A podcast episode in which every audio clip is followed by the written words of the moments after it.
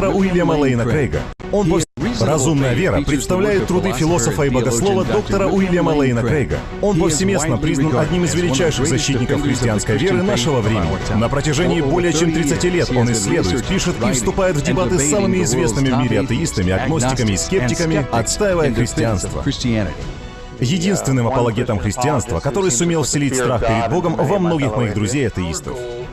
Наша задача как христиан состоит в том, чтобы не забрасывать людей аргументами, а убедить их.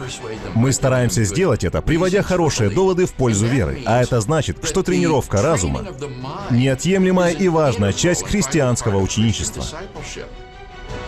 Это «Разумная вера» с Уильямом Лейном Крейгом.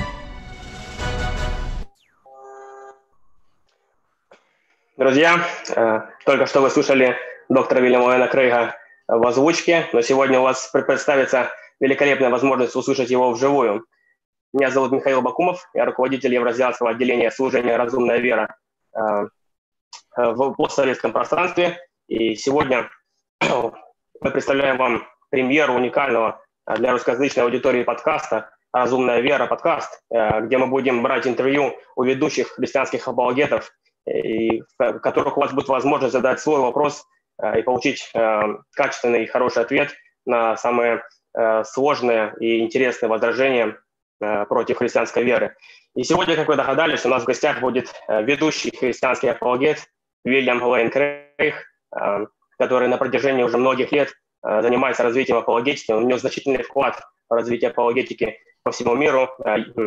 Его имя носит множество книг, бестселлеров, он дал имя одному из самых популярных аргументов современности, космологический аргумент Калам.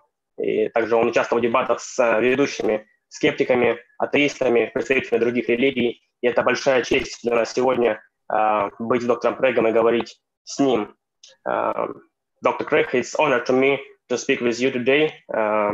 You have uh, so many impacts to my life. Uh, I, I became a Christian after watching you debate with Christopher Hitchens. and it's uh, just oh. so amazing. Thank you so that much for, for your ministry. Well, you're most welcome. Thanks. Uh, и сегодня помогать uh, проводить uh, эфир будет также не менее известный человек, пастор, проповедник, старший научный сотрудник Центра апологетических исследований Дмитрий Розет, который на протяжении многих лет занимается развитием апологетики. И я также имею большую честь представить его вам, и он э, даст э, объяснение, как будет идти сегодняшний эфир, расскажет обо всем подробнее. Дмитрий? А, спасибо большое, Михаил. Э, спасибо, доктор Крейг. Э, сегодня мы с вами общаемся в прямом эфире. Программа идет в интернет. Как вы все, наверное, хорошо понимаете, это связано, может быть связано с техническими накладками, поэтому заранее простите нас, если что-то пойдет не так. Мы приложим все силы к тому, чтобы поддерживать трансляцию в нормальном состоянии и вовремя все исправлять. Но если вы заметите какие-то э, проблемы, пожалуйста, сообщайте об этом в чате YouTube. Мы будем его мониторить. Запись этого эфира будет сохранена на канале Евразиатского отделения служения «Разумная вера», и впоследствии можно будет ее там посмотреть, а, если вы начали не сначала. Время нашего эфира ограничено, всего полтора часа, чуть меньше, поэтому мы не сможем ответить на вопросы, которые вы, возможно, будете присылать в чате YouTube вживую, э, но мы постараемся ответить на максимум вопросов, которые вы заранее задали э, под объявлениями о будущей программе. И те вопросы, которые вы будете присылать в чате, я надеюсь, что вы будете присылать, мы обязательно сохраним, переведем и отложим до будущего эфира с тем, чтобы задать их доктору Грейгу или кому-то еще из гостей служения «Разумная вера». И все ваши комментарии и приветствия, которые адресованы самому доктору Крейгу, мы обязательно переведем и передадим ему а, после эфира. Поэтому, пожалуйста, не стесняйтесь, пишите, даже если у нас такая вот живая коммуникация будет немножко а, односторонняя. А, итак, давайте начнем. И первый вопрос, на который попросим сегодня ответить доктора Крейга, звучит так.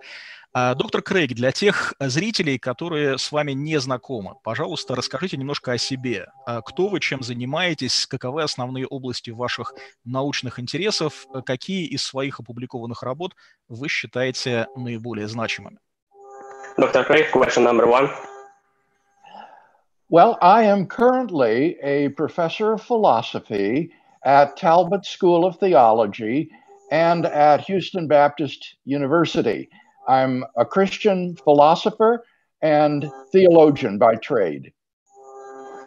Доктор Крейг является действующим профессором э, богословия и философии в Талботской школе э, богословия и в Хьюстонском Баптистском университете. Он является философом и богословом, э, и это его основная область исследования. I'm also the founder and president of a web based ministry called Reasonable Faith, which seeks to provide an intelligent and articulate voice in the public square in defense of a Christian worldview. Он также является основателем и президентом служения «Разумная вера», которая стремится предоставить интеллектуальный и достоверный вопрос на вызовы современности. And what I do in pursuit of that goal is to produce uh, both scholarly materials uh, as well as popular level materials for the man in the street. И для этого э, я занимаюсь тем, что предоставляю э, довольно весомые материалы как для э, аудитории академической, так и для публичной аудитории, чтобы мог понимать это э, обычный человек. My main areas of research are in philosophy of religion, also in philosophy of time and space, uh, philosophy of mathematics, and metaphysics. Моя основная сфера изучения – это философия религии, также изучение соотношения времени и философия математики. And I suppose I should mention as well my work in theology. Um, I have published extensively uh, on topics like the historicity of the resurrection of Jesus, and most recently on the uh, doctrine of the atonement. And uh, I regard this work on the atonement as perhaps the most important work that I've done theologically. Я также должен упомянуть, что я э, занимаюсь изучением исследований богословия, и я написал э, несколько работ по э, воскресению Христа, и также в совсем недавнее время я написал работу по искуплению. И я считаю это одной из самых значимых работ, которую я совершил на поприще богословия. Тогда следующий вопрос. А, доктор Крейг, бывали ли вы в России или на Украине, и что вам особенно запомнилось в этих поездках? Как вы оцениваете вклад русских авторов в апологетику? Question number one, Dr. Craig. Number number two, do you mean? Number, number two, number two, yes. Sorry. Yes, number two. All right. I, I have not had the privilege of visiting the Ukraine, but I have made several trips to the old Soviet Union and to Russia uh, in more recent years.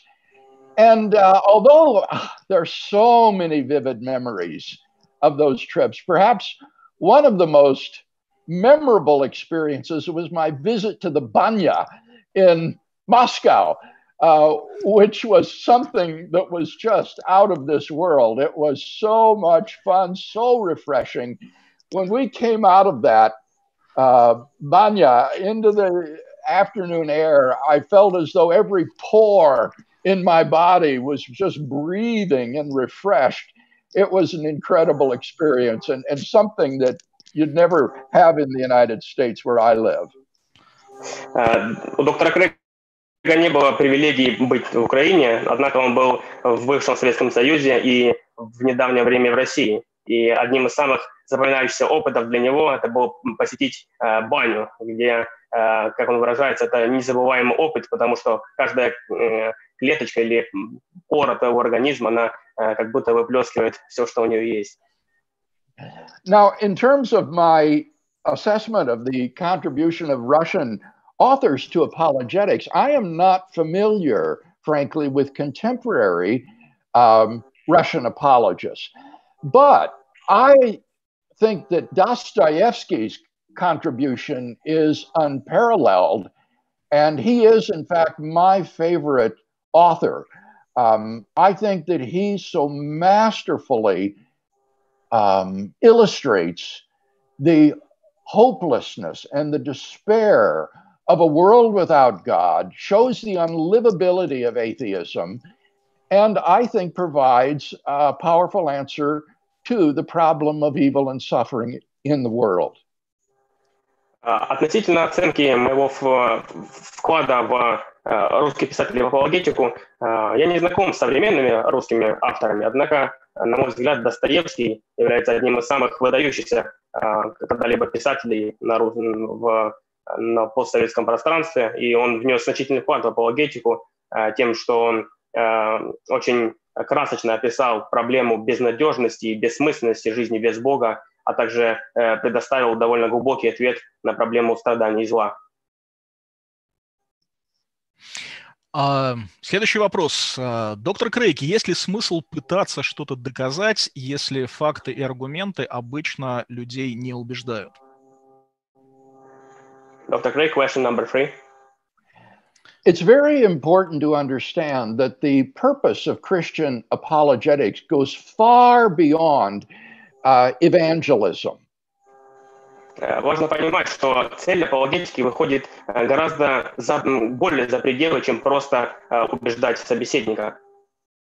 Apologetics can also serve to strengthen the believer's faith and therefore it has a vital ministry in the church in training Christians um, in the uh, rational defense of their faith. Even if the unbeliever isn't convinced, this can be of great value in strengthening Christian believers. Апологетика предоставляет возможность укреплять веру уже верующих людей, и это играет огромную роль для служения в церкви. Поэтому даже если неверующих апологетика не убеждает, то уже от одного этого фактора апологетика имеет значительную роль в жизни верующего человека. Moreover, apologetics serves the broader purpose of helping to create a cultural milieu in which the gospel can still be heard as an intellectually viable option for thinking men and women. Более того, апологетика э, дает возможность влиять на культуру таким образом, чтобы Евангелие э, имело э, значимый вес и было услышано людьми. In the Ukraine and in Russia, you have gone through the experience of decades of Marxist indoctrination in the universities and schools. And this has helped to shape the cultural milieu in which you were raised and live.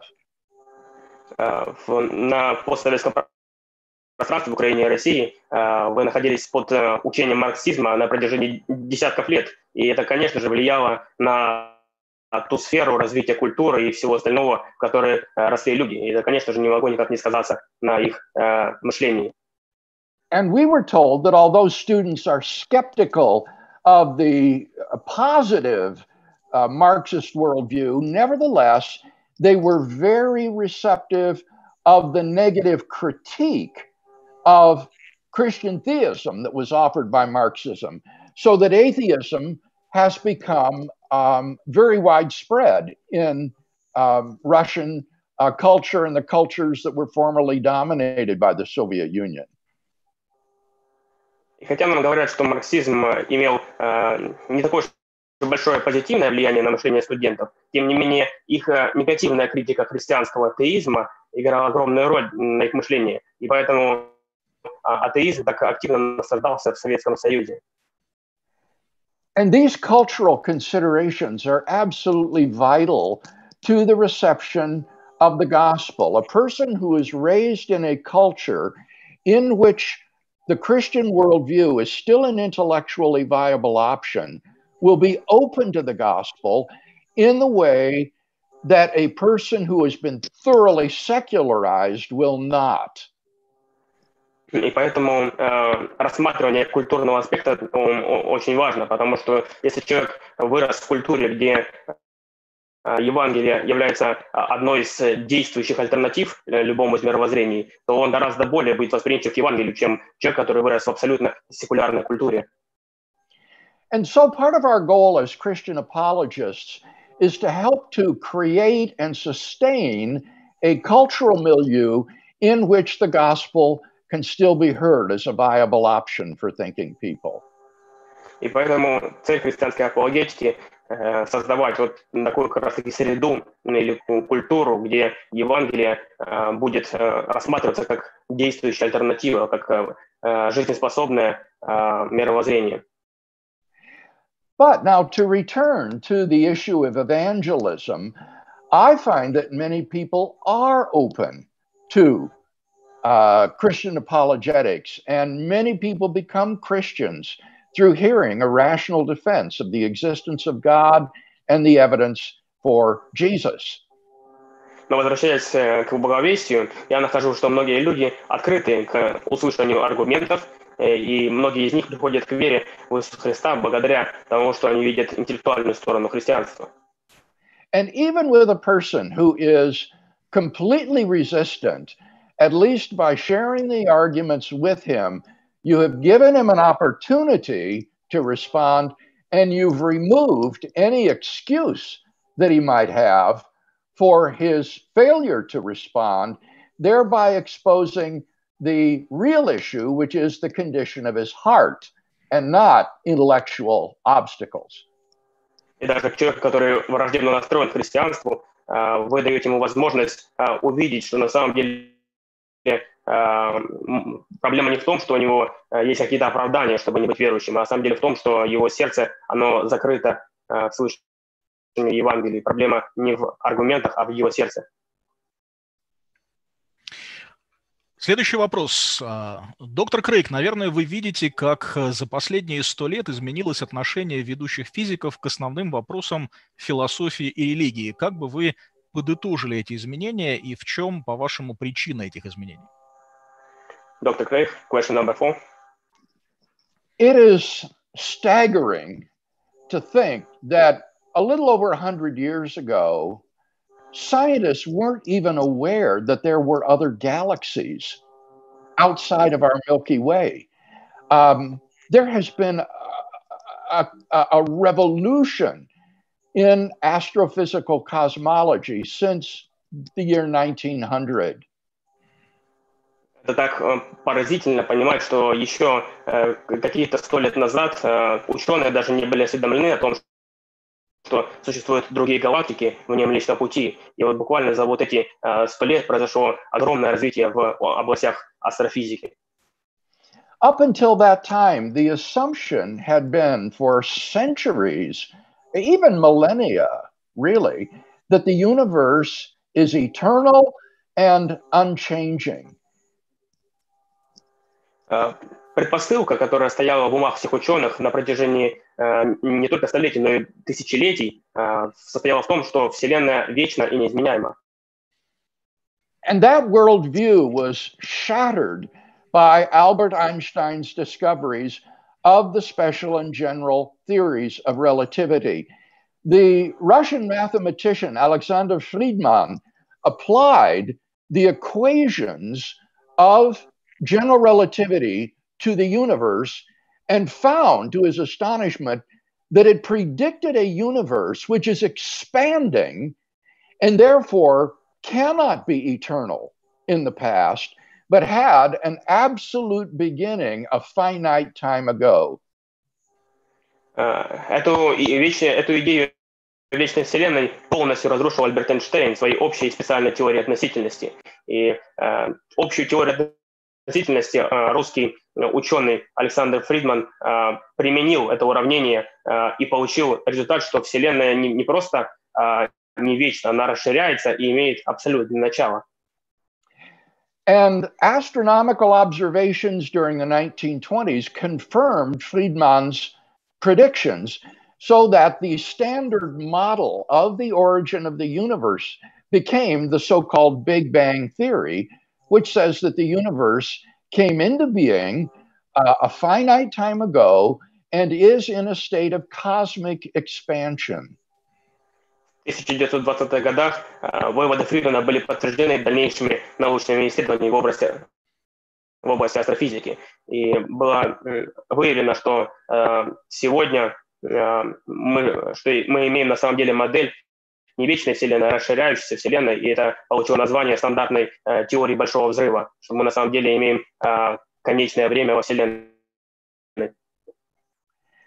Moreover, scientists have been stunned to discover that the initial conditions of the universe given in the Big Bang were not chaotic, but instead were fine tuned to an incomprehensible complexity and delicacy to permit the evolution and existence of intelligent life somewhere in the cosmos. Более того, ученые обнаружили, что начальные условия развития Вселенной были настолько тонко настроены, э, что без них вообще не было бы возможно развитие никакой э, жизни нигде во всей Вселенной. And as a result of these discoveries, contemporary physics is more open to the existence of a transcendent creator and designer of the universe than at any time in recent memory. И именно поэтому современные э, ученые астрофизики гораздо более открыты к идее сопредельного Творца Вселенной, чем это когда-либо было до этого.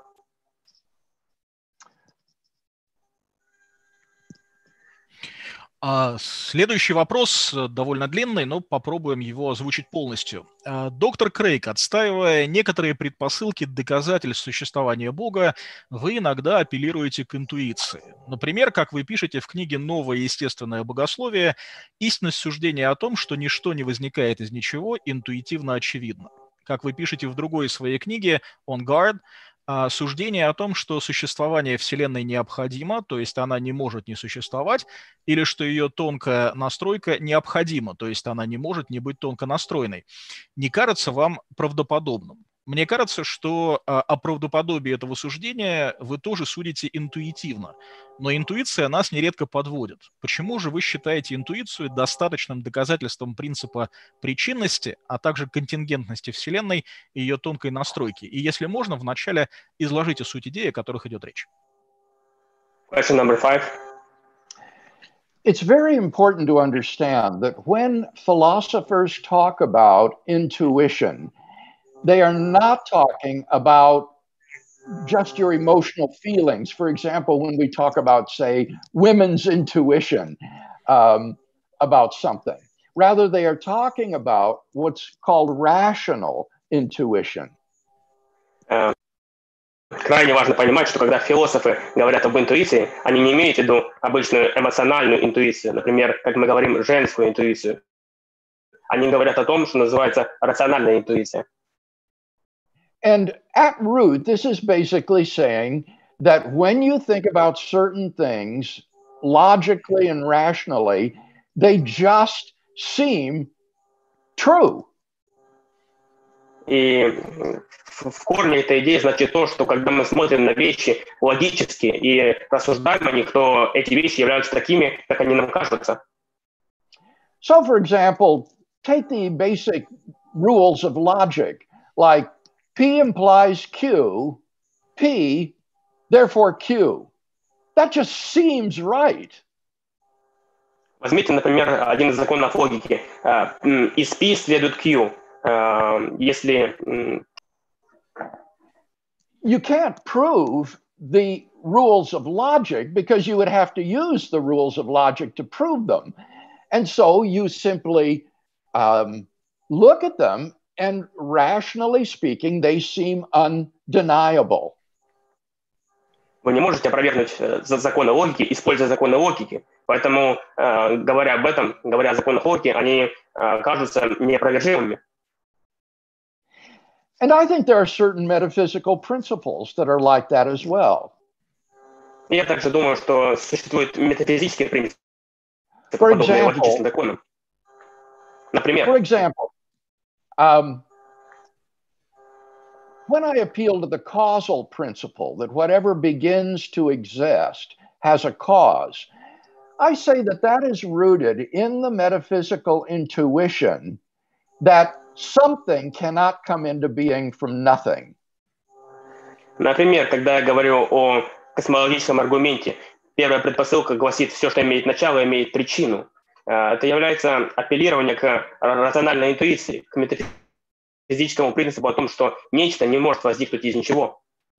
It seems to me that anyone who correctly understands the concept of nothing, that is to say, not anything, non being, can see that something cannot arise out of non being. Being only arises from being. There needs to be something that brings the thing into existence, but something can't just come into being from nothing. I think that anybody who denies that hasn't really understood the concept of nothing. He's thinking that nothing is something like empty space or the vacuum or some other existing state of affairs rather than the absence of anything whatsoever. Если мы правильно понимаем понятие «ничто», э, то есть мы говорим о том, что это не являющееся чем-то или не существующее вообще, э, то мы должны понимать, что э, возникновение чего-то может быть только из чего-то. То есть обычно люди просто путают ничто и думают, что это какое-то пустое пространство или какой-то вакуум. Но когда мы говорим о ничто, мы имеем в виду абсолютно несуществование чего-либо. Or take the uh, metaphysical intuition that some things exist contingently. Или возьмем, например, uh, нашу интуицию о том, что что-то существует uh, контингентно или случайно.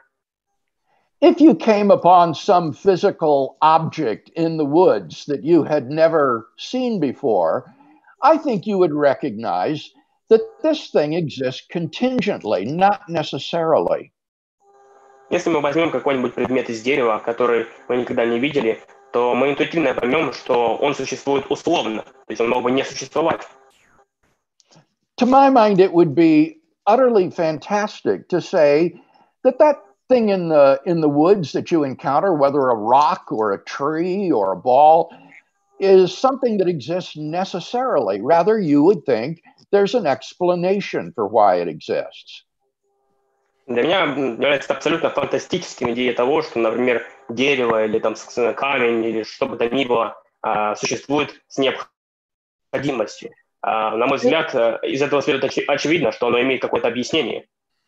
And if that object was the size of a house, that wouldn't make any difference. You would still think that it needs some explanation. If it were the size of a planet, that would do nothing to remove the need for or provide an explanation of its existence. If it were the size of the galaxy, the same thing. And if it were the size of the entire universe, the same problem would apply. Merely increasing the size of the object does nothing to remove the need for or provide an explanation of its existence. And so I think that we have a rational intuition of the contingency of the universe and can therefore ask what is the explanation for why the universe exists. Если мы просто увеличим размер, например, шара до размера создания или размера с галактику или размера со всю Вселенную, то просто увеличение размера не дает ничего, чтобы устранить необходимость в объяснении этого объекта. Поэтому я считаю, что мы можем вполне полагаться на рациональную интуицию и говорить о том, что у объекта должно быть объяснение его существования. So those would be just a couple of examples of rational intuition at work. And these sorts of rational intuitions really underlie all of philosophy. Um, if you're not to have an infinite regress, you have to reach bedrock at some point where you simply uh, can see rationally that certain principles are true and require no further justification or proof. И поэтому это несколько примеров того, как рациональная интуиция работает в действии. И если мы только не апеллируем к бесконечному какому-то регрессу, то мы должны понять, что на самом деле должно быть какой-то предел, какая-то конечная точка, которая является вот главным принципом, который объясняет все другие точки. Следующий вопрос. А, доктор Крейг, в своих работах вы утверждаете, будто евреи не верили, что люди могут телесно воскреснуть прежде конца света. Однако библеист Барт Эрман в своей книге «Как Иисус стал Богом» утверждает обратное. Он пишет, по сообщениям Нового Завета, Ирод Антипа верил, будто Иисус в действительности никто иной, как Иоанн Креститель, который восстал из мертвых. Так что в подобных верованиях не было ничего невероятного. Более того, в дохристианских еврейских кругах существовало верование, будто император Нерон восстанет из мертвых, чтобы произвести еще большую смуту на земле. Что бы вы ответили на это? И вначале, если можно, кратко поясните, о чем идет речь. Dr. Question number six. It's vitally important to understand that the Jewish notion of resurrection is not just the revivification of a corpse. Ra- rather, resurrection in the Jewish sense of the word is the transformation of the body to an immortal, glorious existence that will be fit for eternity. Важно понимать, что в еврейском представлении э, воскресение – это не просто восстановление трупа, это не просто то, что он э, восстал из мертвых. Э, идея заключалась в том, что мертвец должен восстановиться полностью преобразованное тело в славе, к вечной жизни. So, when Jesus, for example, um, raised Lazarus from the dead, that was not a resurrection. Rather, in Jewish thinking, that was simply a revivification, a return to the mortal life with all its shortcomings and um, uh, weaknesses. And eventually, Lazarus would die again. This was not a resurrection in the Jewish sense of the word. И поэтому, например, возьмем воскресение Лазаря. В еврейском представлении это не было воскресение к славе и бессмертию. Они понимали, что Лазарь был восстановлен телесно, но он также э, имеет те же самые физические проблемы, э, боли и так далее. И в конечном итоге он умрет.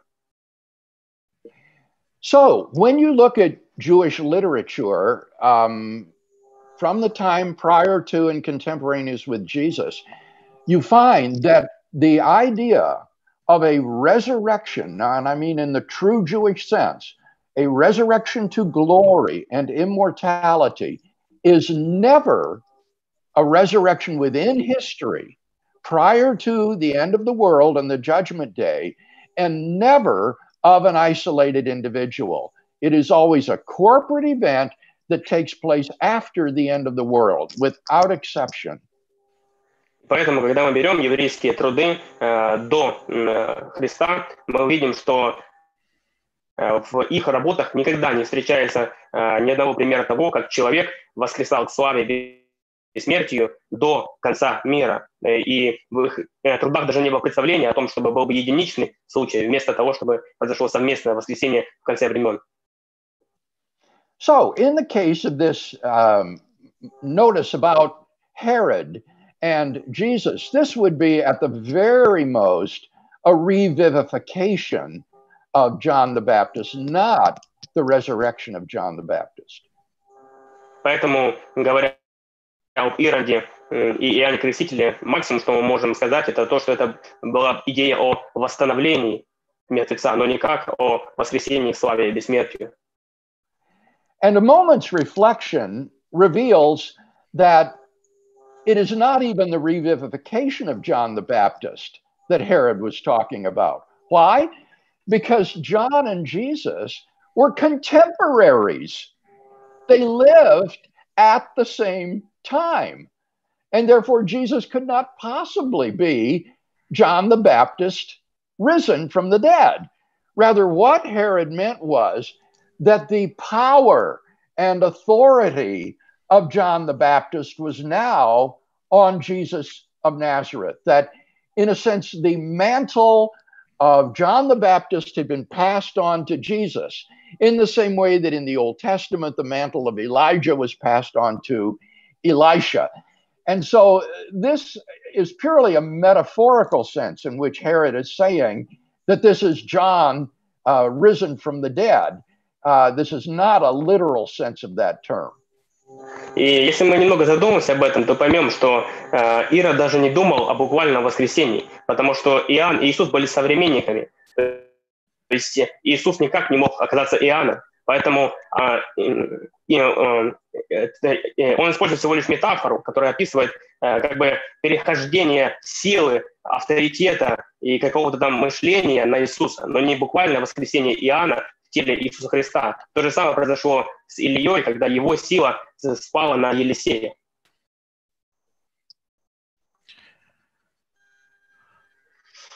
Следующий вопрос. Э, доктор Крейг, э, эссе «Генезис пифагорейской вселенной» Алексея Ильва-Бурова несколько лет назад получила награду Института основополагающих проблем – Авторы подчеркивают особый характер физических законов. Они достаточно сложны, чтобы быть антропными, и при этом достаточно элегантны, чтобы быть открываемыми. Далее авторы демонстрируют, что теистическое объяснение этих особенностей физических законов единственно возможно. Согласны ли вы с тем, что любые нетеистические объяснения особенностей физических законов несостоятельны? Если да, то как бы вы это показали? И, кстати, у нас сегодня среди зрителей есть зритель по имени Алексей Буров. Уж не знаю, тот ли это, о ком идет речь, но тем не менее. Думаю, что тот. Dr. Craig, question number seven. All right.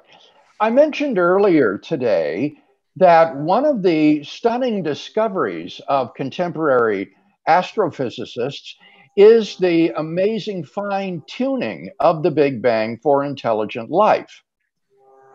Э, я упоминал ранее, что одним из ошеломляющих открытий 20 э, века была э, тонкая настройка Вселенной в начале самого Большого взрыва для того, чтобы вообще было возможно развитие жизни. It turns out that contrary to expectation, the fundamental constants and quantities uh, in the laws of nature are fine tuned to a precision that is literally incomprehensible in order for the universe to be life permitting.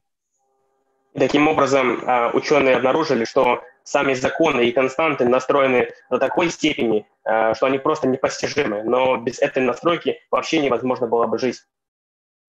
If you were to alter the values of any one of these constants or quantities by less than a hair's breadth, the universe would be life prohibiting and life would not exist anywhere in the universe. Если бы вы всего лишь изменили значение э, каких-либо этих констант хотя бы на волосок, то жизнь была бы невозможна в принципе нигде. So it is vastly, incomprehensibly more probable that a life prohibiting universe should exist than a life permitting universe like this one. Поэтому гораздо более вероятно, что существовала бы вселенная, в которой жизнь невозможна, чем та, в которой живем мы, в которой жизнь возможна. And so the question naturally arises, what is the best explanation for this remarkable fine tuning of the universe? Well, in the literature, there are basically three live options physical necessity, chance, or design.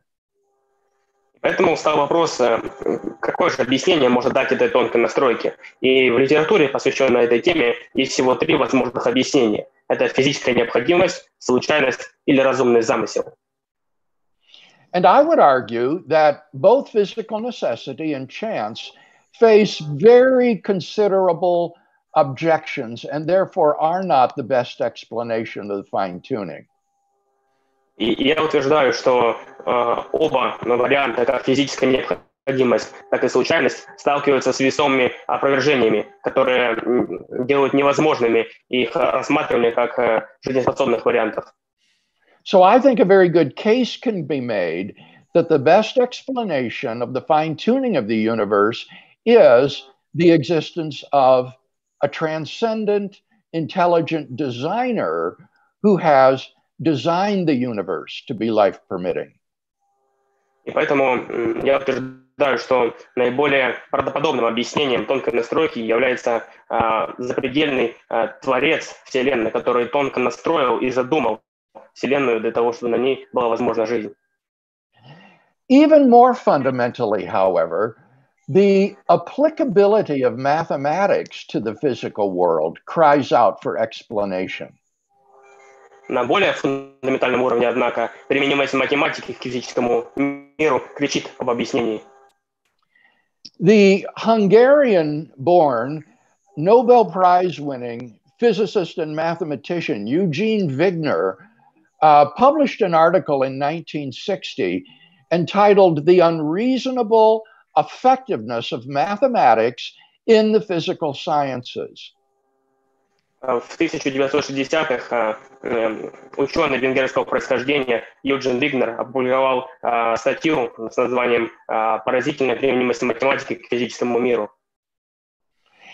And Wigner argued that the applicability of mathematics in the physical world is so exact, so accurate, and so surprising uh, that it's inexplicable on a naturalistic worldview. И Вигнер утверждал, что применимость математики столь точна, столь невероятна и, и столь детально, что в принципе невозможно объяснить это с позиции натурализма. Wigner said that the effectiveness of mathematics in the physical world is a miracle which we neither understand nor deserve. Вигнер э, в своей статье написал, что применимость математики – это буквально чудо, которое э, мы не понимаем и не заслуживаем. And I think Wigner spoke uh, better than he knew. I, I think that the best explanation of the applicability of mathematics is that the physical world is built upon the design plan of a cosmic architect, namely God, so that the applicability of mathematics is quite literally a miracle. It is the result of divine design.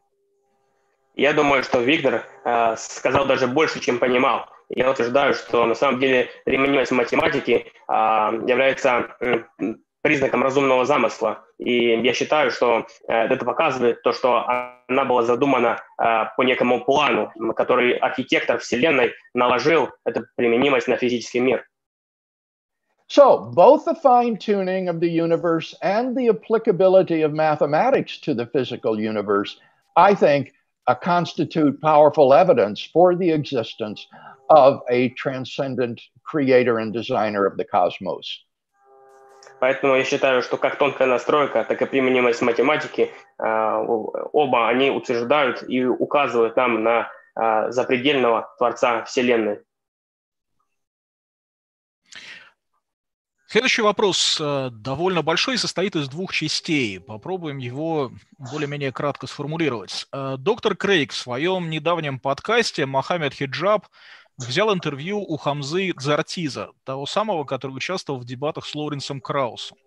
В этой беседе они обсудили некоторые ваши аргументы. Как бы вы ответили на их критику? И вот два конкретных а, положения, на которые э, читатель, наш зритель просит ответить доктора Крейга. Первый момент.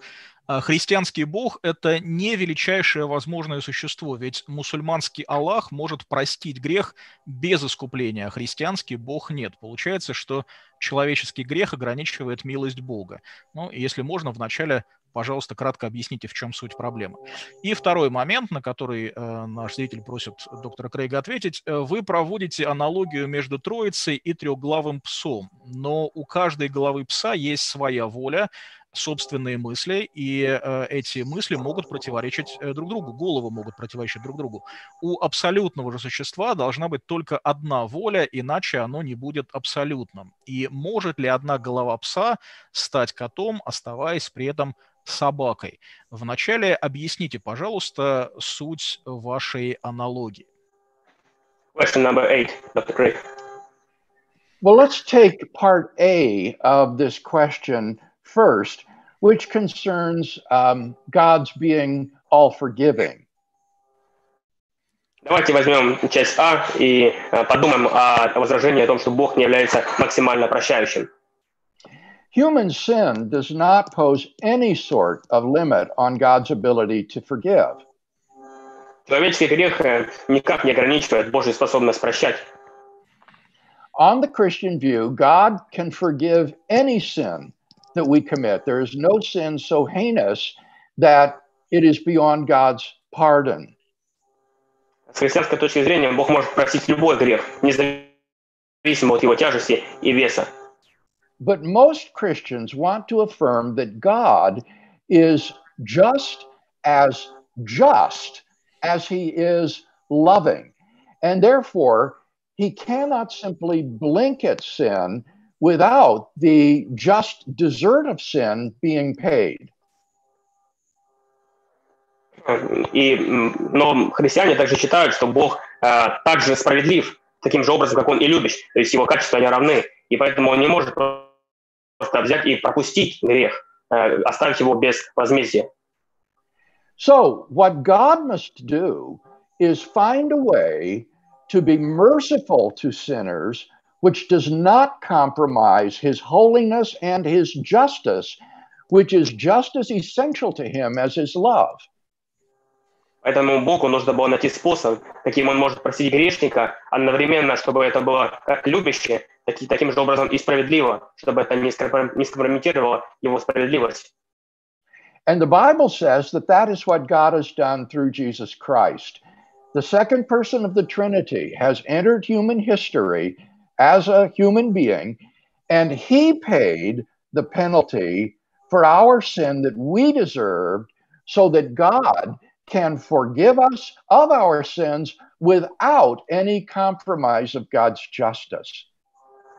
И поэтому вторая личность Троицы, Иисус Христос, сошел на землю, чтобы взять на себя наши грехи. И таким образом Бог может и простить грешника, и остаться абсолютно справедливым. So the demands of God's love and justice are both met at the cross. At the cross, the holiness and the mercy of God kiss, and neither is compromised.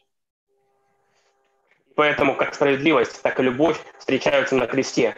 И там же они получают а, ответ на имеющиеся проблемы. И поэтому не происходит никакой проблемы как с Божьей стороны со справедливостью, так и с любовью. By contrast, on the Muslim view, in order to forgive our sins, God must compromise his justice. В противоположность этому, в мусульманском представлении, чтобы Аллаху простить, ему нужно превзойти свою справедливость или ее скомпрометировать. The just desert of sin is not met on the Muslim view. Справедливое воздаяние за грех не встречается в мусульманском представлении. And therefore Allah is not perfectly just. И, следовательно, Аллах не является всепрощающим, он не совершенно прощающий. Now, the ironic thing about this is that the Muslim agrees with that. Но иронично выглядит то, что на самом деле мусульмане согласны с этим. For the Muslim, God's omnipotence trumps everything, even his own nature. Потому что с их точки зрения больше всемогущества, оно может превзойти все, даже его собственную природу. So that God can act even contrary to his own nature because of his omnipotence. Поэтому Бог может даже поступать в противовес своей собственной природе, ввиду того, что Он всемогущ. So, on the Muslim view, the Muslim admits that on the judgment day, God could suddenly change his mind and say, you know, I'm going to send all faithful Muslims to hell forever, and I'm going to save the Jews instead. And that would be perfectly within his power because he has no essence that constrains the raw and arbitrary exercise of his power. And I think that is uh, an abominable view of God because, on that view, God is not essentially good. He is an arbitrary and capricious tyrant. И таким образом, с мусульманской точки зрения, вполне возможно, что на последнем суде Аллах может внезапно изменить свое мнение и решить послать всех первых мусульман в ад, а вместо этого спасти всех евреев. И это вполне совместимо с его природой, потому что может ее, его превзойти. И поэтому я утверждаю, что э, мусульманский Аллах на самом деле не является величайшим существом, потому что он является капризным и условным, то есть его любовь, она э, зависит от изменяющегося э, мнения, то есть она не зависит от его неизмен, неизменной природы. Now let's turn to part B of the question concerning the Trinity. Давайте перейдем к, ко второй части относительно Троицы. I've tried to find some sort of springboard, some sort of illustration that might help us to understand how God could be three persons in one being. Я попытался отыскать подходящую иллюстрацию, которая способствовала бы лучшему пониманию того, как Бог может быть одновременно э, и един, и трехличностен. And in ancient Greek mythology, there is a dog named Kerberos who is guarding the gates of Hades that Hercules must uh, conquer as part of his tasks. И в греко-римской мифологии есть э, миф о Цербере, о треглавом псе, который охраняет ворота ада. И это было одно из испытаний Геркулеса. And Kerberos would seem to be one being that has three centers of consciousness. И у Цербера таким образом получается, что есть одно существо, но с тремя центрами самосознания. And we can enhance the story a bit by imagining that Kerberos uh, has three self conscious uh, centers of consciousness, and so would be three persons in one being. И мы можем таким же образом развить эту иллюстрацию и сказать, что у него у Цербера могло быть не просто собачье самосознание, но высшее самосознание, которое бы а, оставалось бы и впоследствии. Now, this analogy is not fully adequate because if Kerberos were to die, his three self conscious uh, centers of awareness would seem to be no longer one being, but three separate beings. Эта аналогия не совсем точна, потому что если бы Цербер погиб, то э, его дух, скорее всего, разделился бы, то есть это не было бы духовно одно бытие. But suppose we can imagine that there is a single soul is totally endowed with five faculties. He has three centers of consciousness. Same way, you have one of the faculties sufficient for self-consciousness, freedom of the will, and intentionality. So this being would still would have three complete rational faculties, each sufficient for self-consciousness uh, and intentionality. Плохо слышно, Дмитрий. Вы все услышали? Я просто не все детали. К сожалению, похоже, проблемы со связью со стороны э, доктора Крейга не было слышно совсем. Э, я, я попытаюсь то, что я понял сказать. Доктор Крейг говорит, но предположим, что существует э, духовное существо с тремя центрами самосознания. И таким образом э, это духовное существо обладало бы свободой воли, э, оно могло бы размышлять, то есть оно было бы таким духовным.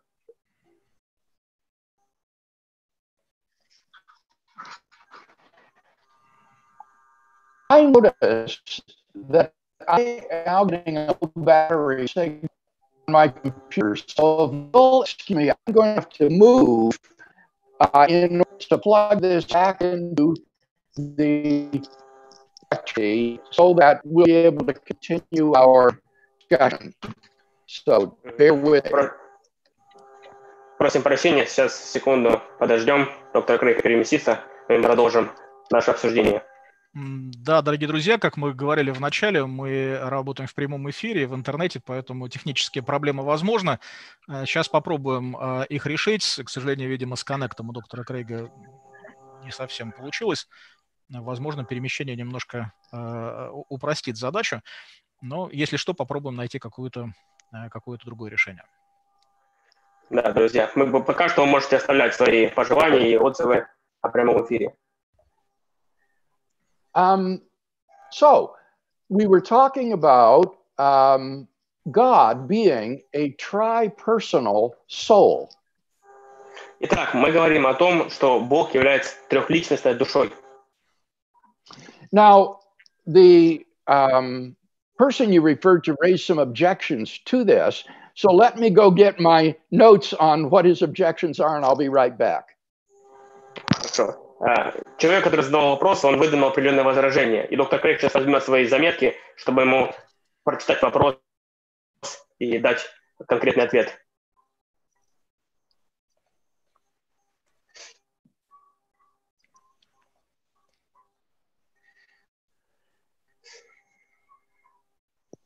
Now, the first objection that he raises is that an absolute being must have only one will, otherwise, he would not be absolute. Итак, первое возражение состоит в том, что абсолютное существо должно иметь одну абсолютную волю, иначе оно уже не было бы абсолютным. And I see absolutely no argument for thinking that that's the case. Um, a tri-personal soul can exist necessarily, can be self-existent, can be the creator of everything else that exists. I see absolutely no reason to think that a tri-personal being uh, cannot exist and have three centers of self-consciousness and will. Я не вижу абсолютно никакого аргумента, который бы доказывал, что невозможно существование трехличностной души, которая является необходимым, самосуществующим и у которой э, являются три центра самосознания. Uh, moreover, he objects that these wills might contradict one another. But again, I see no reason to think that. In a being who is perfect and who has all knowledge and is omniscient, there's no reason whatsoever to think that these three beings would disagree, or these three centers of self consciousness or persons would disagree with one another. So, again, there's no argument for thinking that a tri-personal being would experience uh, a contradiction of wills. Более того, спрашивающий утверждает, что эти три воли могли бы противоречить друг другу, но я не вижу никакого обоснования этому утверждению, потому что в совершенном бытии их и воля совершенная, поэтому там невозможно никакое противоречие. And then finally, he reverts to the Kerberos analogy again and says, well, could a dog's heads uh, become a cat and at the same time remain a dog? Well, obviously not, um, because um, a dog has a certain essence uh, that is different from that of a cat's and therefore uh, could not become a cat. И далее он говорит о том, возвращаясь к аналогии с Сербером, может ли одна из голов собаки стать котом и оставаться в это время собакой. Я утверждаю, что, конечно же, нет, потому что у собаки есть определенная сущность, которая не может быть одновременно у кота. Now, I wondered why he asked that question. It seemed so silly to ask whether a dog could become a cat. And then it just hit me now as I think about it. He's trying to object to the doctrine of the incarnation. He thinks that the Christian view is that one of the persons of the Trinity turned himself into a human being, which would be just as impossible as a dog turning into a cat. Я удивляюсь, к чему он спрашивает такой глупый вопрос. И вот я осознаю, что он на самом деле хочет провести аналогию с воплощением и сказать, что каким-то образом Бог стал, превратился в человека, и что так же невозможно, как и чтобы собака стала котом. And that merely exposes his lack of understanding of Christian doctrine. The doctrine of the incarnation is not that God somehow turned himself into a human being. Rather, it is that the second person of the Trinity took on, in addition to his divine nature, a human nature. So the uh, doctrine of the incarnation is a matter of addition, not subtraction. The divine second person of the Trinity assumes a human nature in addition to the divine nature that he already had. Это просто показывает непонимание этого человека доктрина воплощения, потому что Бог не превратился в человека, а воспринял в дополнение к своей природе человеческую природу. И таким образом это не произошло превращение Бога в человека, а воспринятие еще одной дополнительной природе к божественной природе. So, uh, in summary, I'm not very impressed with either of these objections. Итак, в итоге я не впечатлен тем, что этот человек пытается утвердить. Хорошо, тогда двигаемся дальше, и замечательно, что с сигналом у нас вроде бы все наладилось. А, доктор Крейг, является ли кажущаяся противоречивость и сложность учения о Троице достаточным основанием для того, чтобы отвергнуть это учение как ложное? Доктор Крейг, next question. Uh, no, I don't think that uh, the uh, these are problems with the doctrine of the Trinity. I think the doctrine of the Trinity is uh, not inconsistent, and I don't see that it's that complex. Нет, я не думаю, что есть какие-либо сложности с учением о Троице. Я не вижу, чтобы она была противоречивой, я также не считаю ее крайне сложной. The doctrine of the Trinity does not state that three persons are one person or that one God is three gods. Rather, it states that one God is three persons. And that's not even apparently contradictory. Учение не говорит о том, что э, три личности являются одной личностью, или то, что три Бога являются одним Богом. Оно говорит о том, что три личности являются э, одним Богом, составляют одно божество. Поэтому здесь нет никакого противоречия. So, if we think of God, as I suggest, as a tri-personal soul, that is to say, a soul endowed with three sets of rational faculties, each sufficient for personhood, I don't see anything about that that is particularly difficult or uh, complex. It seems to me to be uh, a perspicuous doctrine. И если мы рассматриваем доктрину о Троице в понимании того, что в Боге может быть три рациональные души или три центра самосознания, то, на мой взгляд, нет ничего особо сложного в этом учении. Moreover, I think there's a good plausibility argument on behalf of the view that God is not just a single person, as Muslims believe. Um, God, by definition, is the greatest conceivable being. And as the greatest conceivable being, God must be all loving. Any being that was not all loving could not be the greatest conceivable being. But it is an inherent property of love that it gives itself away. One gives oneself to the beloved in a love relationship. And since creatures are not essential to God, uh, whom is it that God gives himself to in love. On the Muslim view, there is no one to whom God gives himself away in love because God is just a single self, all wrapped up in himself, with no one uh, to give himself away to in love. Более того, я считаю, что можно предоставить хороший аргумент в пользу троичности Бога. Мусульмане и христиане согласны, что Бог является величайшим возможным существом – но величайшее возможное существо должно быть максимально любящим. Таким образом, любовь предполагает отдачу кому-то. Но кому э, э, единичный Бог, да, унитарный Бог отдавал себя вечности, когда он еще никого не сотворил? С мусульманской точки зрения никому. By contrast, on the Christian view, God is not a single person, He is tri-personal, and there is an eternal love relationship that exists between the three persons of the Trinity. This is a, an especially strong doctrine in the Orthodox Church, which emphasizes perichoresis, which is the complete interchange of love, knowledge, and will between the three persons of the Godhead. What the Father loves, the Son and the Spirit love.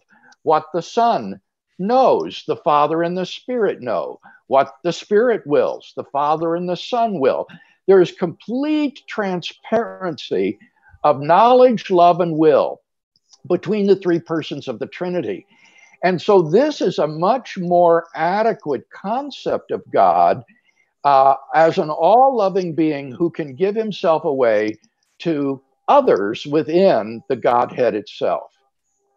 Э, с другой стороны, с христианской точки зрения, э, Бог не является просто единичной личностью. Э, в его сути есть три личности, и поэтому он не вечно отдает себя в любви. Богословие, это даже носит термин перекоррезис, да, если я правильно произношу его, то есть то что, то, что любит Отец, любит и Сын, то, что любит Сын, любит и Дух Святой. И таким образом происходит вечная гармония любви.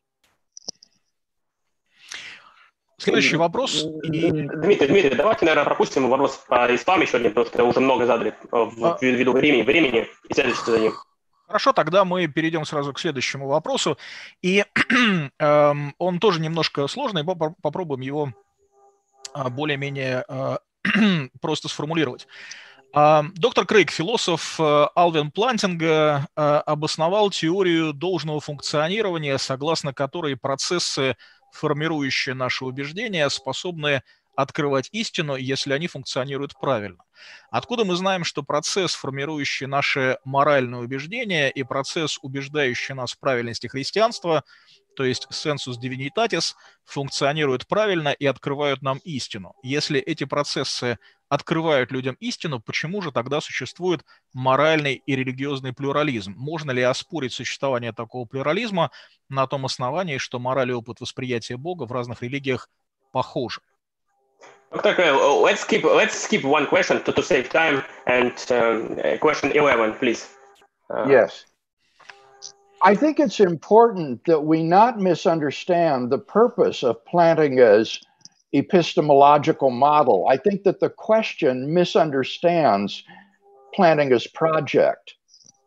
Я думаю, мы должны правильно понимать то, что имел в виду Плантинга. И мне кажется, что спрашивающий не до конца понимает э, то, что хотел выразить Алвин Плантинга. Plantinga is not trying to prove that the cognitive processes by which we arrive at our moral and spiritual beliefs are true or reliable. Платинга не пытается доказать, что наши убеждения, будь то моральные или религиозные, являются достоверными. Rather, he's trying to provide a model which, if true, will show how our um, Christian beliefs are warranted and known to be true. Скорее, он, он хочет сделать модель, обосновать модель, в которой, если это истина, то, исходя из этого, христианское учение было бы истина. So his project is a conditional one. If Christianity is true, this is how belief in Christian things can be warranted. Поэтому его проект зависит от, от условия. Он говорит, если христианство истина, то вот каким образом мы могли бы быть уверены в наших убеждениях. And so what he proposes is that God has created us with a certain cognitive mechanism that automatically forms the belief in God in the proper circumstances. And moreover, that the Holy Spirit witnesses to the truth of the great things of the gospel, which we read about in Scripture. And so, on the basis of this cognitive mechanism, and the witness of the Holy Spirit, the Christian can know that these things are true. Поэтому Платинг предлагает модель, согласно которой Бог мог снабдить нас определенными способностями когнитивными для того, чтобы мы в определенных условиях могли познать истину христианства. И более того, также посылать Духа Святого и его свидетельство в наше сердце, чтобы мы могли таким же образом иметь уверенность. Поэтому как способности нашего мозга, так и Дух Святой являются таким вот фактором, который решает, уверены ли мы в христианстве или нет. Now, this is certainly consistent with religious pluralism and disagreement because it's no part of his claim that these um, mechanisms are irresistible or indubitable. Поэтому это вполне согласуется с религиозным и моральным плюрализмом, потому что аргумент не заключается в том, что вот эти факторы являются э, какими-то, э, их невозможно подавить или каким-то образом опровергнуть. People can suppress their innate God consciousness. They can resist the witness of the Holy Spirit. And Plantinga would say that these are part of what he calls the noetic effects of sin. Sin has an effect upon our uh, proper functioning of our intellects. Uh, for Plantinga, um, unbelief is a dysfunction in the functioning of one's cognitive mechanisms. Поэтому таким образом человек может противиться, человек может подавить свидетельство Духа Святого и свои когнитивные способности. И таким образом Плантинга утверждает, что это ввиду то, что он называет ноэтическим эффектом греха, то, что грех, он воздействует на разум и искажает наше восприятие и способствует тому, что мы отвергаем свидетельство Духа Святого и наши когнитивные способности. So I hope you can see that planning as epistemology is fully consistent with religious pluralism and disagreement. Uh, it's not consistent with saying that all roads lead to God or that there is no objective truth, but it is to say that these cognitive mechanisms um, don't force themselves upon us and they can be suppressed or resisted. Поэтому я надеюсь, вы видите, что э, эпистемология Алвина Пандинга, она полностью совместима с религиозным плюрализмом и, несогласиями. Э, она несовместима с утверждением, что все дороги ведут к Богу, однако она вполне совместима с утверждением о том, э, что э, человек может быть уверен в христианстве. Следующий вопрос. Доктор Крейг Джеймс Пакер пишет, «А, армянянство естественно в том смысле, что оно представляет собой характерное извращение библейского учения падшим разумом человека, который даже в отношении спасения не может отказаться от заблуждения о том, что он хозяин своей судьбы и властитель своей души. Как малинизм решает проблему суверенности Бога и свободы воли человека, и чем он предпочтительнее кальвинизма. Если можно, вначале объясните, что такое молинизм. Dr. Craig, question number 12. J.I. Packer, who just recently passed away, was one of my theology teachers. And I remember one day he remarked in class that wherever superficial thinking reigns, there you find Arminianism. Джеймс Пакер, который недавно э, умер, э, был на самом деле моим преподавателем по богословию, и он говорил, что каждый раз, когда вы видите какое-то суеверие, это результат армянианства. Well, I respectfully disagree with my um, esteemed professor in this regard. Я уважаю его, однако не согласен с ним по этому вопросу. The scriptures have a very strong sense of human responsibility for sin and for resisting God, which I think requires genuine libertarian free will on the part of human beings. Писание подчеркивает э, полную ответственность человека за свои решения и перед лицом греха. Поэтому я считаю, что это подразумевает под собой существование э, полноценной либертарианской свободы воли. The only reason that all people are not saved lies not in God, but rather it lies in human beings. People freely resist God's will and his every effort to save them, and so irrevocably separate themselves from God forever. Their loss is not to be blamed upon God. They are responsible for their own fate because of their free choices. Единственная причина, по которой кто-либо не спасен, это его собственное свободное решение. Он по своей собственной воле противится Богу и таким образом неминуемо отказывается от спасения и обрекает себя на погибель. Бог же со своей стороны делает все для его спасения. So, if the scriptures affirm both divine sovereignty and human freedom, the question we face as theologians is how do you best put these together? How can both of these be affirmed? Итак, если Писание подтверждает как божественный суверенитет, так и полную человеческую свободу воли, то возникает вопрос у нас, как богословов, каким образом мы можем наиболее подходящим способом совместить оба эти учения. And on this score, I think that Molinism gives the best model for affirming both divine sovereignty and human freedom. И в этом отношении, я считаю, молинизм является наилучшим объяснением как божественного суверенитета, так и свободы воли человека. This is a theory that was developed by a 16th century Jesuit theologian named Luis Molina. Это учение было разработано иезуитским монахом в XVI веке по имени Луис де Молина. And what Molina held was that there are three moments in God's knowledge. First would be his natural knowledge. This would be his knowledge of all necessary truths, including all the possible worlds that he could create. The next moment is God's middle knowledge. And it's called middle knowledge simply because it's in between the other two. And middle knowledge gives God knowledge of what any creature would freely do in any circumstances that God might place him in.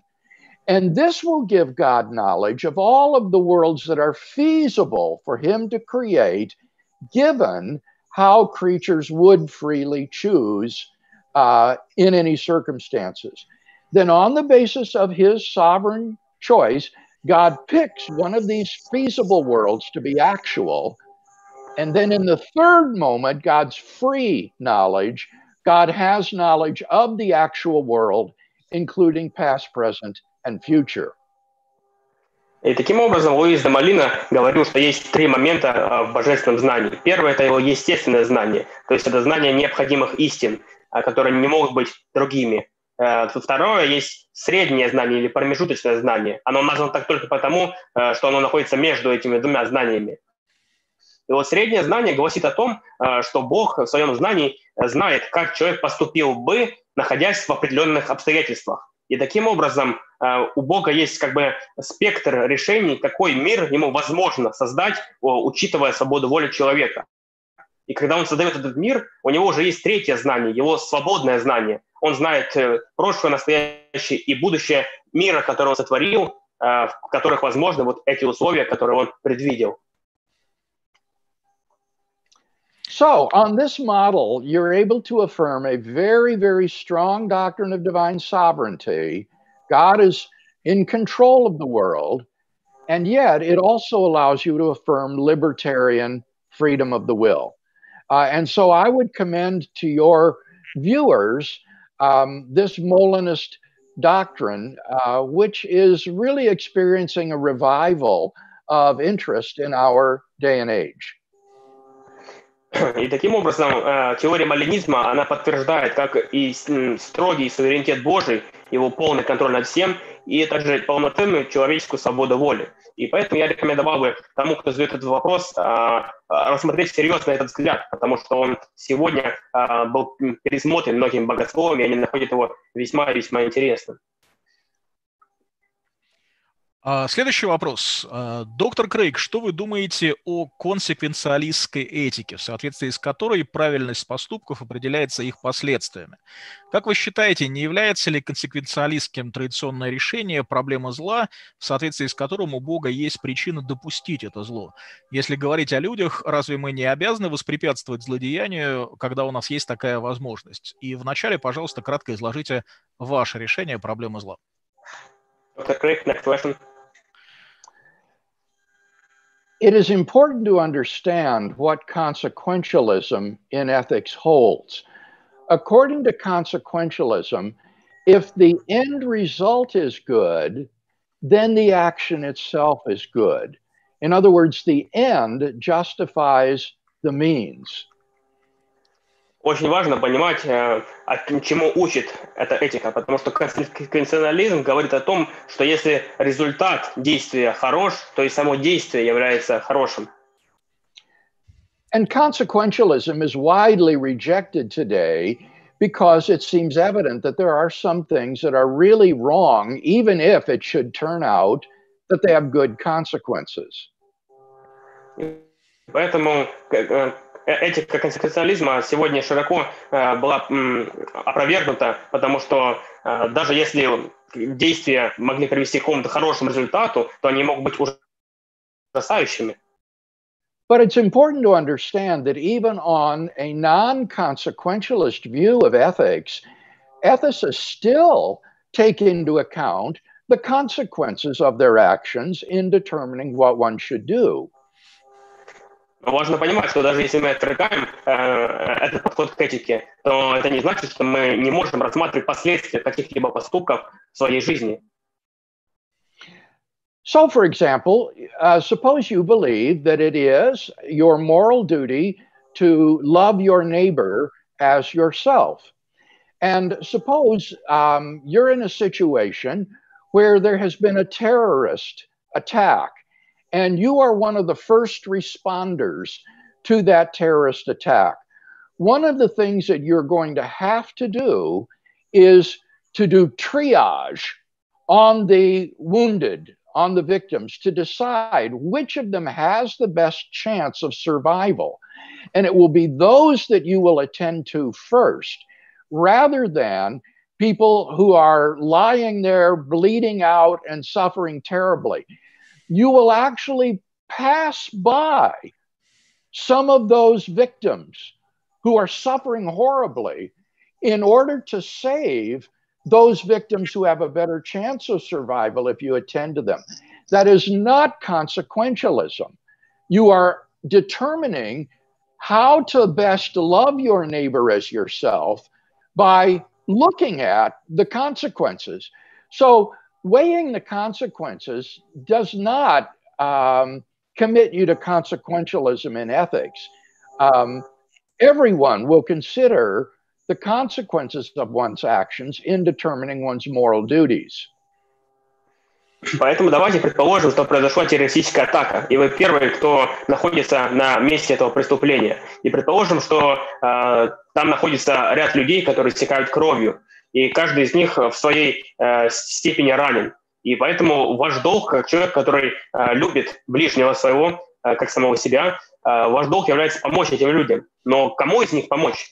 И здесь уже э, вы должны определить, э, кто из них наиболее э, нуждается в этом, кто из них может выжить, а кто из них уже обречен на смерть. И поэтому таким образом человек, который считает своим долгом спасти и любить ближнего, он все же может, определяя последствия, кого-то пропустить ввиду того, что он все равно умрет, и помочь кому-то, кто этому сейчас нужнее. То есть мы смотрим на последствия и определяем, как было бы лучше поступить. Но это не конституционализм. То есть мы не считаем, что э, таким образом э, э, что-то хорошо, потому что это приводит к хорошим последствиям. Мы просто смотрим на последствия, чтобы определить, как лучше поступить. Now, the question asks, but don't we have a moral duty to prevent any atrocities that we observe if we have the opportunity to do so? И далее спрашивающий задается вопросом, должны ли мы, видя какую-то жестокость, предотвратить ее, если это в наших силах? And I would say that normally we do, but it's easy to think of cases in which um, we uh, cannot carry out such a duty. Я сказал бы, что в обычной ситуации мы так делаем, но uh, можно легко представить себе ситуации, в которых мы это сделать не сможем. And these are typically uh, stories about uh, moral conflict. For example, suppose you see a terrorist who is about to shoot uh, a single person, and you could stop him by shooting the terrorist. But suppose, on the other hand, you see a group of terrorists who are about to murder an entire classroom of little children and their teachers. But you could stop him, but you couldn't stop both. You've got to choose which of the atrocities to prevent. And in that case, you're going to, I think, choose to prevent the worst atrocity.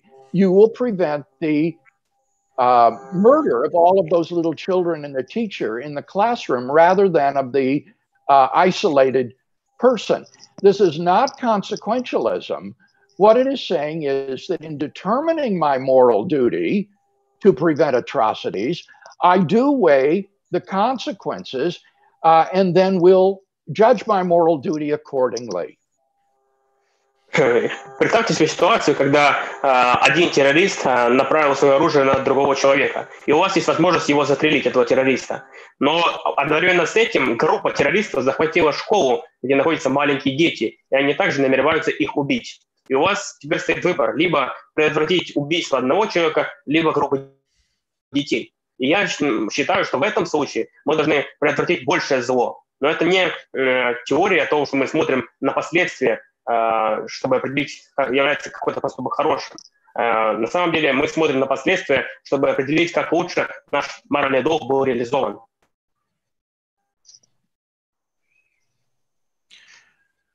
А, Тогда следующий вопрос. Э, э, доктор Крейг, мы видим, что источником морали не может быть что-то одно, не биологическая целесообразность, не общественный договор, не экономическая необходимость. Но что если все эти факторы в совокупности являются объективным источником морали и объясняют существование таких нравственных ценностей, как святость жизни, самопожертвование и неприкосновенность имущества?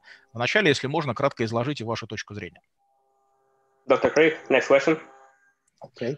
I do not think that those factors contribute to the reality of objective moral values and duties. Um, it's very easy to imagine circumstances in which biological expediency, social agreement, and economic necessities would be different than they are, in which case we would have a different set of moral values and duties. Um, Darwin understood that if you rewound the film of human evolution back to the beginning and let the process over again, a very different creature with a very different set of moral values might have evolved. And who are we to say that our values are right and his would be wrong?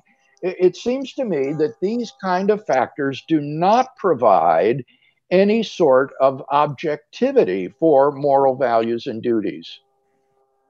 Я не считаю, что какой-либо из этих факторов может э, внести вклад в создание объективной морали. Потому что мы можем легко представить, как э, любой из этих факторов, будь то биологическая целесообразность, общественный договор или экономическая необходимость, могли, могли измениться в каких-то условиях. И таким образом, если они изменятся, то и наша мораль, она бы изменилась. Поэтому Дарвин, например, считал, что если мы изменим фильм эволюции, э, и он пойдет по другой стороне, то совершенно другой набор моральных ценностей мог бы развиться и эволюционировать. Now, admittedly, they do give an illusion of moral objectivity because, on this view, moral values are not just subjectively made up. It's not as though every individual just invents his own set of moral values. Rather, they, they are imposed upon us by biological evolution, social conditioning, and economic necessities. Nevertheless, as I explained, uh, you can alter those factors and morality would be completely different or very different. Uh, and therefore, these are not a source of true objectivity. Да, конечно же, мы можем сказать, что все эти факторы могли создать иллюзию объективности. Однако, тем не менее, мы понимаем, что э, все они будь то биологическая какая-то э, обусловленность или общественный договор или экономическая необходимость, э, не являются определяющими в объективности морали, потому что они могли бы измениться, и таким же образом могла бы измениться и мораль. So it seems to me that what we need is a transcendent anchor point for moral values and duties, something that is uh, beyond the shifting sands of human culture, society, and biology, a transcendent source of moral values and duties. And these, the Christian theist provides um, in God. God, by his very nature, embodies the moral good, and his commands to us then constitute our moral duties. And so the Christian has an objective source of moral values and duties, which naturalism simply cannot provide. И поэтому я считаю, что мы должны обратиться к некому высшему, такому якорю, к высшей реальности, которую можно найти в Боге. То есть этот Бог, он является источником по самой своей природе добра. И, и, и из его природы следуют заповеди, которым следуют люди, и поэтому они объективно обязующие и ценные. А, дорогие друзья, а, доктор Крейг любезно выделил на наш эфир больше времени, чем предполагалось, и все равно, конечно, мы не успели рассмотреть все вопросы, которые вы присылали. А, придется отложить те вопросы, которые остались на один из будущих эфиров, и, конечно, мы соберем вопросы и ваши э, комментарии, пожелания, адресованные доктору Крейгу из комментариев в сети YouTube, но на сегодня нам придется заканчивать. И в завершении нашего разговора, э, думаю, надо предоставить э, доктору Крейгу и Михаилу еще несколько минут, чтобы они могли обратиться к вам и сказать то, что хотят. Друзья, спасибо вам, что были сегодня с нами. Dr. Craig, have you some thoughts about or recommendation to us, to Russian listeners? So this was question 16, was it? Uh, maybe, maybe, but just uh, sh- shortly, shortly. Well, if you're looking for advice, uh, I think probably the the most important academic advice I could give would be to master the English language. Uh, друзья, если вы ищете совета, то, uh, конечно же, наиболее uh, хорошим будет то, что вы выучите английский язык, чтобы мы могли полноценно изучать какую-либо сферу вашей деятельности. And I do not say this out of any sense of chauvinism. Rather, it is simply a reflection of the fact that there are unparalleled resources available in the English language that simply haven't been translated yet into Russian or many European languages. И я не говорю это с позиции какого-то шовинизма или тому подобного. Я просто говорю о том, что а, есть множество а, работ классических, а, довольно весомых, а, которые не были переведены ни на русский, ни на другие европейские языки. So I have given this same advan- uh, advice to uh, European Christians uh, in Germany, uh, in France. The uh, resources in English are just indescribable. Over the last half century, there has been a revolution in Anglo American philosophy, um, whereby the Christian world and life view has become a serious, respected alternative to atheism and naturalism. And the resources available through Christian philosophers uh, are just astonishing. As well, in the field of theology and biblical studies, there are just tremendous resources available in English and also increasingly in the physical sciences. So I think that if a person wants to do serious apologetics, um, he really, really needs to master the English language so that he can take advantage of this sort of literature that is available. Я даю такой же совет, как в Германии, так и во Франции, так и в других странах, где я выступаю на европейских конференциях. Потому что вот произошла эта революция в англоамериканском мире, в философии религии, которая позволила гораздо сильно расширить аргументы и кругозор ученых и предоставить живую альтернативу атеизму. Таким же образом, то же самое произошло в физике и других науках. И поэтому, если человек хочет развить себя в какой-то области, ему нужно выучить английский язык, и ознакомиться с этими важными работами. A second piece of advice I would give is to master the basic rules of logic. I think it's extremely important that uh, Christian academics um, understand the logical rules of inference. And there are only about nine of these that govern all rational thought. And the advantage of having these rules of logic in your toolkit is that it will enable you to formulate logically valid arguments in defense of your view, and then also to spot fallacies in the objections and arguments that are raised by secularists against the Christian worldview. So, having um, a, a, grasp of the basic rules of logic is really indispensable, I think, to Christian apologetics. И второй совет, который я хочу дать, это то, чтобы человек э, начал учить логику. Он, что, чтобы он изучил базовые логические принципы и законы. На самом деле их всего девять. И изучив эти девять законов, он сможет уже строить весомую аргументацию против христианской веры, а также анализировать и отвечать на популярные возражения против христианской веры. I'd also recommend, thirdly, that Christians uh, study some philosophy as a preparation for their ministry. Um, philosophy is the most fundamental discipline because it undergirds every other discipline at the university. Uh, there is a philosophy of physics, for example, philosophy of history, um, philosophy of science, uh, philosophy of education. Um, every discipline has a philosophical component that undergirds it that needs to be explored. And philosophy, in turn, explores its own foundations. Philosophy is involved in self examination. So, really, having some sort of philosophical training will be very valuable for you, even if you don't go into the field of philosophy. If you're a New Testament theologian or a systematic theologian or a church historian or any other field, you will be much more effective if you have some basic philosophical understanding. И это, я также посоветовал вам изучать философию, потому что философия является основой подготовки для всех других наук.